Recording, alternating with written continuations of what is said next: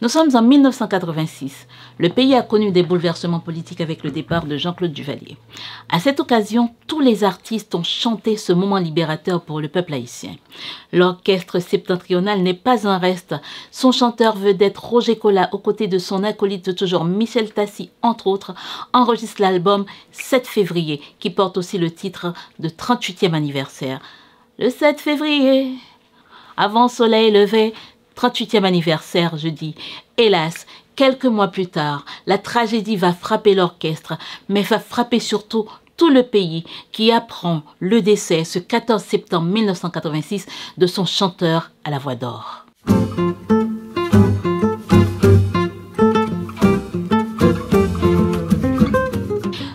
Bonjour, bonsoir à tous et bienvenue dans votre émission Les années folles, l'endroit dédié aux artistes qui ont marqué leur temps. Cette semaine, hommage à Roger Collat. Roger Collat, cet artiste qui a vraiment marqué son temps. Dans la nuit du 13 au 14 septembre 1986, un accident de la route, comme il y en a tous les jours, sur toutes les routes, dans tous les pays, survient. Dans le véhicule accidenté se trouvent des amis heureux d'avoir participé à une belle soirée. Parmi eux, le chanteur Roger Collat qui vient de performer au club international. Ils empruntent la route des frères et là, le chauffeur manque le virage. Roger Collat est blessé et a besoin d'être secouru.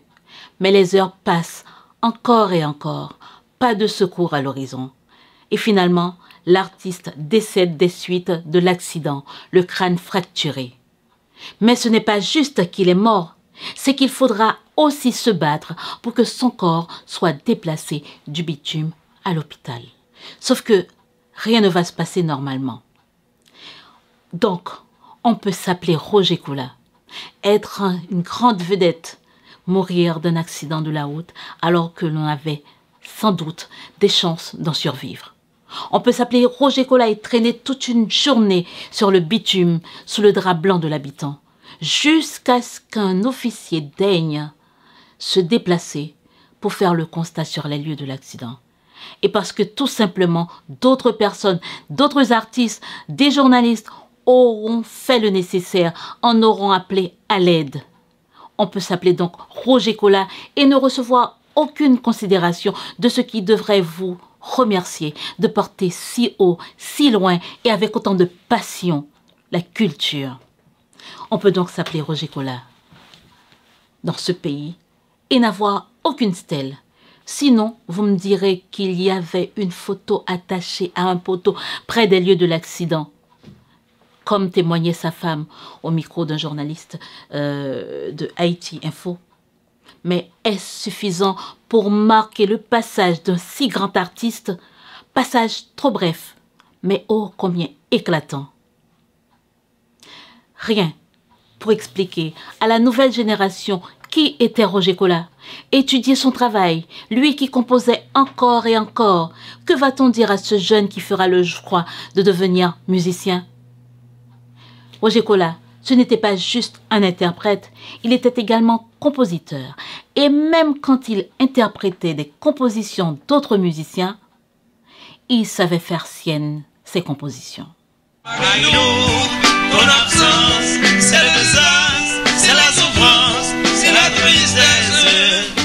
Né dans la ville du Cap-Haïtien le 6 janvier 1937, Roger Collat va grandir dans un environnement qui n'est pas forcément un environnement musical.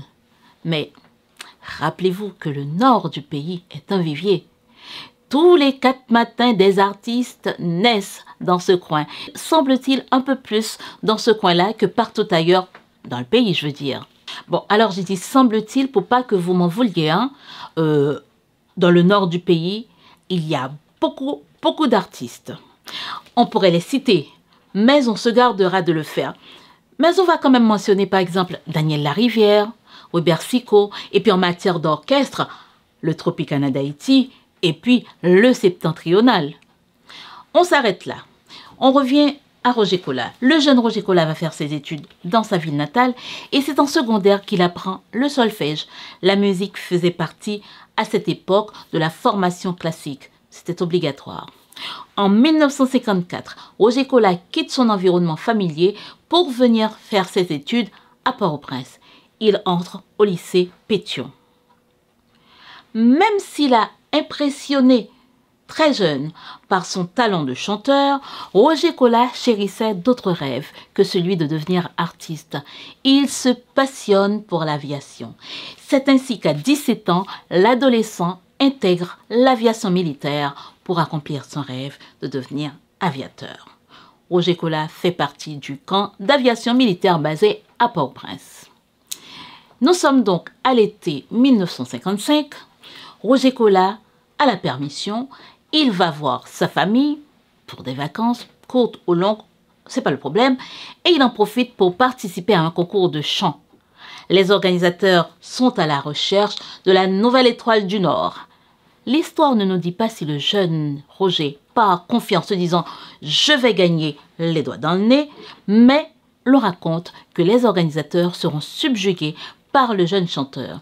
Il obtient donc le premier prix. Ce prix lui ouvre la voie vers une carrière d'artiste. Puisque dès le lendemain, Roger Collat rencontre le grand saxophoniste Ulrich Pierre-Louis, maître à bord de l'orchestre septentrional qui l'invite, qui invite le jeune Roger à intégrer l'orchestre pas en tant que chanteur, chanteur professionnel, mais en tant que stagiaire. Et ce dernier, forcément, ne se fait pas prier. Il fait partie, en bon capois, de Septembre. Dès lors, une relation à la vie et à la mort s'écrit entre Roger Collat et l'orchestre septentrional. Vous l'aurez compris, de cette façon-là, Roger Collat quitte l'aviation militaire pour embrasser une toute autre carrière, tout aussi passionnante, sinon plus, que l'aviation, la carrière musicale. Dès lors, on retrouve le nom de Roger Collat sur les premiers albums de, du septembre, dès 1963, le premier Marie-Louise. Mais, il y a toujours un mais. Le premier album que je viens de citer n'est pas forcément le premier album, parce qu'on va apprendre que avant cet album, Marie-Louise, c'est pas celui que j'ai dans la main. Avant cet album, Marie-Louise, sorti en 1962-63, il y a des albums, au moins cinq autres qui ont été enregistrés. Je dis cinq autres parce qu'il y a des mono, euh, albums mono sortis en 78 tours, en 45 tours, deux albums mono en 45 tours, et puis euh, euh, cinq albums mono, 33 tours, 7 à 11, et puis, pendant ce temps, cette année 1963, l'Orchestre septentrional crée sa maison de production baptisée COSEPT, je dis en 1963. Roger Collat était père de famille, il a donc laissé sa femme et ses huit enfants éplorés à sa disparition. Dans une interview accordée au journal Le Nouvelliste en 2010, sa femme Lucienne Collat, qui a chanté sur certains de ses albums solo, euh, a évoqué avec beaucoup de pudeur euh, des souvenirs de son mari. L'on apprend par cette occasion que Roger Collat était un travailleur acharné qui aimait plus que tout écrire, mais aussi qu'il confectionnait des habits pour sa famille. Il était tailleur. Moi, j'aurais bien aimé qu'il me taille une bonne veste comme celle-ci. C'est raté.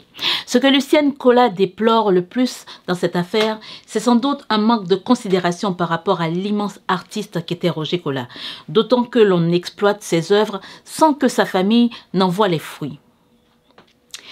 Comme le dit le proverbe, les chiens ne font pas les chats, et c'est tout naturellement que des, huit enfants de Roger Collat, l'un d'entre eux, celui-là même qui porte son prénom, Roger Collat Junior, chante.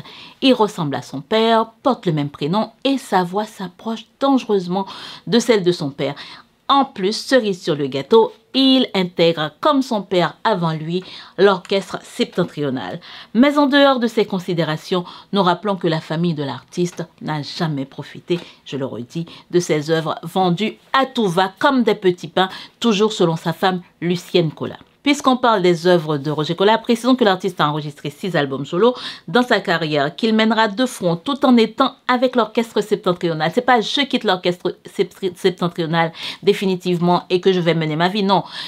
Il sera tout en étant l'artiste solo qu'il est avec le septentrional. Bien sûr qu'il y aura des absences, c'est à ce moment-là qu'il part aux États-Unis, il part vivre aux États-Unis, mais en réalité, euh, Roger Collat qu'il soit là, qu'il soit pas là, il fait partie intégrante de l'orchestre septentrional.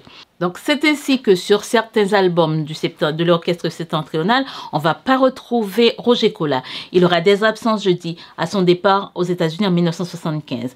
Mais il reprendra aussitôt qu'il sera de retour en Haïti. Si je, si je devais citer quelques titres des albums de Roger Cola, album solo, je citerai Roger Cola chante à Augustine Lara. On peut dire Augustin Lara aussi, entre autres. En 1979, Romance à Maria. Il chante en 1974 Erzuli. En 1986, ses derniers cris. Et puis en 1987, forcément, ce sera un album posthume, In Memoriam Roger Cola, qui est sorti pour lui rendre hommage.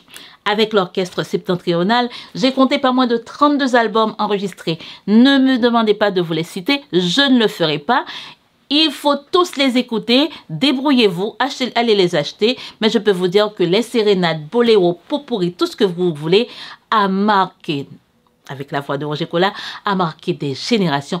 Et aujourd'hui encore, des dizaines, des dizaines de personnes fredonnent, reprennent les, chansons de Roger Cola. D'ailleurs, moi-même, je me surprends des fois à fredonner Marie-Lou, ton absence, c'est le désastre, c'est la tristesse, c'est la souffrance livrée dans mon cœur. Marie-Lou, reviendras-tu dans ta splendeur? Je ne connais pas la suite. c'est la honte. Hein. Calmez. c'est quoi déjà? Calmez mon émoi, ce sera la consolation. J'ai triché. Bon, alors, je n'ai pas réussi, je ne peux pas réussir l'exploit de Roger Cola. Mais sachez que plein de gens ont repris Roger Cola et c'est toujours avec merveille, mais cette voix reste particulière, la voix de Roger Cola. Vous pouvez vous replonger dans les chansons de Roger Cola en allant sur Haïti Inter. Mais je reviens vous dire ça tout à l'heure. La voix de Roger Cola s'est tue cette nuit du 14 septembre 1986. S'est tue, dis-je? Non, non, non, je reprends. Si Roger Cola n'est plus là pour nous proposer des nouvelles compositions, pour nous proposer de nouvelles compositions depuis ce 14 septembre 1986, sa voix reste imprimée à jamais dans le cœur de tous les mélomanes, dans le cœur de chaque haïtien. Alors, pour écouter la musique de Roger Cola, comme je vous l'ai dit souvent, il faut télécharger l'application Haïti Inter. Vous allez écouter la musique de Roger Cola, l'orchestre septentrional et bien d'autres. Vous pouvez aussi vous abonner euh, sur tous les réseaux sociaux parce que nous y sommes. Twitter, Facebook, Insta, euh, TikTok. Et puis, et puis, là où nous sommes, abonnez-vous à la chaîne Haïti Inter, la chaîne YouTube, à la chaîne YouTube Haïti Inter. Sachez que quand vous vous abonnez, c'est votre façon à, à vous de nous soutenir. Et puis, vous pouvez aller sur le site aussi pour faire un don, car nous avons besoin de vous pour vous préparer tout ça. Vous trouvez les disques, vous les montez, tout, tout et tout et tout, plein de choses. C'est du travail que l'on fait avec bonheur pour vous, mais nous avons besoin de votre soutien pour le faire. Pour cela, vous pouvez faire autrement aussi. Offrez-nous un café. Un café, c'est pas cher. C'est 1 euro, 2 euros. Offrez-nous, chacun de vous peut nous offrir un café. Ça nous permet de faire ce travail avec joie, avec plaisir. C'est un travail qui demande beaucoup, beaucoup, beaucoup, beaucoup. Et vous le savez, c'est pour ça qu'on attend que vous nous souteniez euh, dans les jours qui viennent. Est-ce que je vous ai tout dit? Eh bien, je vous dis, ne laissez pas mourir nos artistes. Allez les écouter, faites-les vivre, achetez leurs œuvres. Assurez-vous que vous achetez l'œuvre euh, là où il faut pour que la famille des artistes, quand ils ne sont plus là, puissent avoir des retours du travail de leurs proches. Et puis, euh, merci à mon technicien. Moi, je m'en vais et je vais apprendre Marie-Lourde pour revenir vous la chanter bientôt. Et entre-temps, je dis, Marie-Lourde, ton absence, c'est le désastre, c'est la souffrance, c'est la tristesse, livrée dans mon cœur. Est-ce que je connais la suite? Marie-Lourde, reviendras-tu dans ta splendeur? Me faire revivre, calmer mes émois, ce sera la consolation. Et si, je l'ai dit, à la prochaine et vive la musique. Chapeau à nos artistes. Au revoir. Marie, tu es très charmante. En fait, il a passé son temps à chanter les femmes. Hein. Et moi alors, je, peux, je devrais dire Mario, qu'est-ce que t'es charmant? Non? Ou bien Jean. je sais pas moi.